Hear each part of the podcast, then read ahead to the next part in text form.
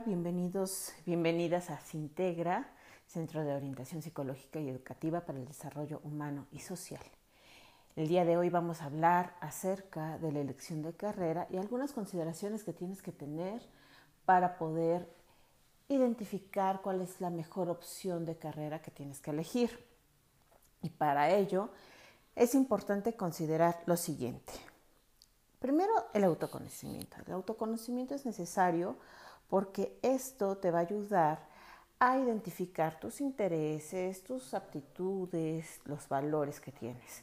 ¿Y por qué es necesario esto? Pues sí, porque pues puedo tener, por ejemplo, mucho interés en medicina, pero soy muy mala para ver, por ejemplo, este, sangre, para hacer una cirugía, por ejemplo, ¿no? no tengo tal vez en ese momento la aptitud. No quiere decir con eso que no pueda desarrollar esa aptitud o esa habilidad, sino que tendré que trabajar un poquito más al respecto para poder llegar a ese punto al que deseo llegar. ¿Sale? Pero tengo que estar muy consciente de todo esto que quiero hacer para poder llegar. Ahora, por ejemplo, los valores son importantes porque em, ¿para qué quiero ser médico? ¿no? Algunas personas, por ejemplo, pueden decir, ah, pues por el prestigio o porque hay mucho dinero ahí, por decir algo.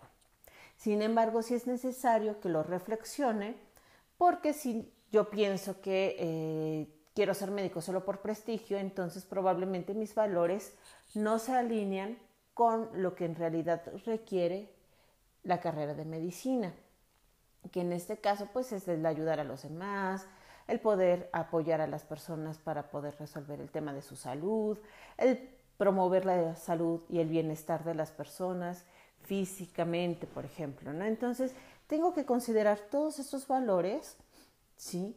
Para poder hacer una elección. Ahora bien, ¿qué tengo que investigar? pues las, áreas de conocimiento que existen. Por ejemplo, están humanidades, las sociales, arte, salud, administración, las ciencias exactas y de seguridad. Cada una de ellas contiene diferentes carreras.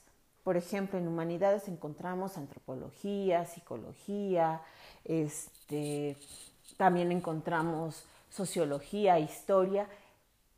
Y tengo que entender que cada una de esas carreras tiene un fin distinto.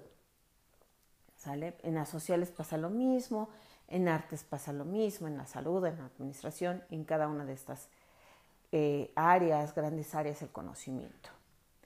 Entonces, ¿cómo elegir? ¿Cómo saber que esa área es la que a mí me gusta? Bueno, te puedes apoyar eh, de algunas pruebas psicológicas, pero también es importante que te apoyes en el acompañamiento de una persona experta en orientación vocacional. ¿sí? Tienes que identificar también qué trabajos puedes desempeñar de acuerdo a las carreras de, las áreas que existen. ¿sí? Por ejemplo, si hay trabajos que puedes desempeñar en cuanto a dónde te gustaría trabajar, en una oficina, en un espacio abierto, con comunidad, con personas en eh, particulares, te gustaría viajar o no viajar, todo eso lo tienes que contemplar y todo eso es buscando información, investigando. Entonces, cuando tú te acerques a identificar qué carreras existen, es muy importante que leas, por ejemplo, el perfil de ingreso. Tu perfil de ingreso es muy importante porque eso te va a decir si los valores que tienes, las habilidades que tienes, los intereses que tienes, se alinean con la carrera que estás eligiendo o no. También el perfil de egreso, es decir, eh, qué, habilidades vas a desarrollar al terminar tu carrera? ¿Qué eh, aptitudes tienes que tener? ¿Qué actitudes tienes que tener o vas a tener cuando termines la carrera? Y si eso te interesa.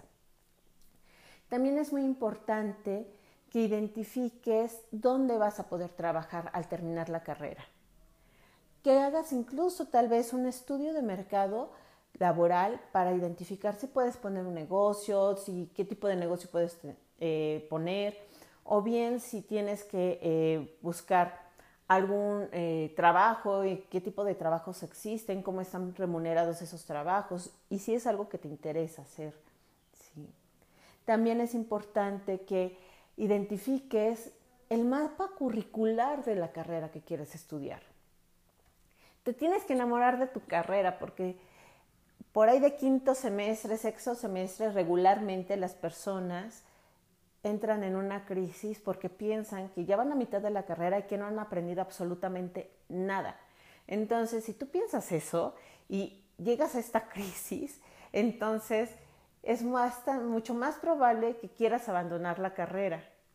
Sin embargo, si tú te enamoras del mapa curricular, investigas, te entrevistas con las personas responsables de las carreras, incluso con algún profesionista, es bastante probable que tú te puedas desarrollar y que puedas eh, pasar por, por la crisis o no pasar por esa crisis de una manera más tranquila y terminar tu carrera con mayor éxito e incluso sabiendo dónde quieres hacer tus prácticas profesionales.